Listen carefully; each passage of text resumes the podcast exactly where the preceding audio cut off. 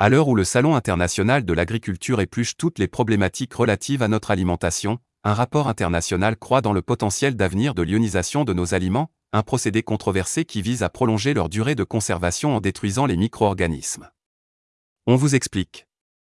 Chauffer à très haute température, sinon congelé, mais aussi déshydraté, séché ou encore plongé dans une saumure, un sirop de sucre ou un pot de sel.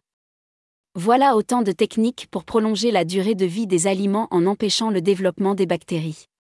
Parmi tous ces procédés, il y en a un que l'on évoque que très peu, et qui est pourtant promis à un bel avenir, l'ionisation. On parle aussi d'irradiation. Si le terme suscite logiquement une notion effrayante, cette technique consiste bel et bien à faire appel à des rayons ionisants, sans pour autant rendre les denrées radioactives. Concrètement, on utilise des rayons gamma, c'est-à-dire un rayonnement électromagnétique à haute fréquence pour prévenir l'apparition de micro-organismes.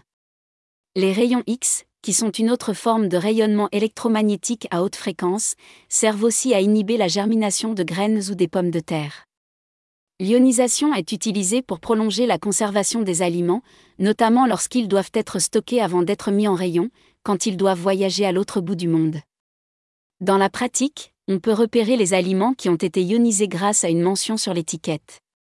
Un symbole vert reconnu au niveau international facilite ce repérage. Il représente une fleur à l'intérieur d'un cercle vert.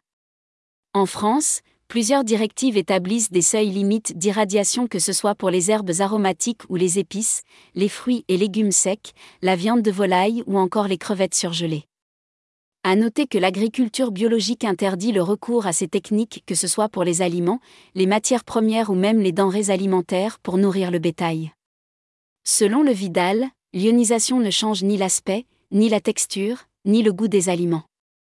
En France, plusieurs voix se sont déjà élevées pour dénoncer la destruction d'une partie des nutriments et des vitamines des aliments irradiés.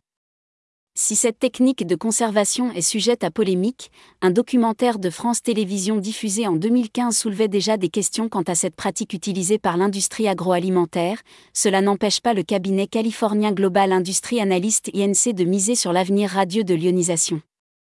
À l'horizon 2026, le secteur de l'irradiation alimentaire devrait progresser de 3,8%.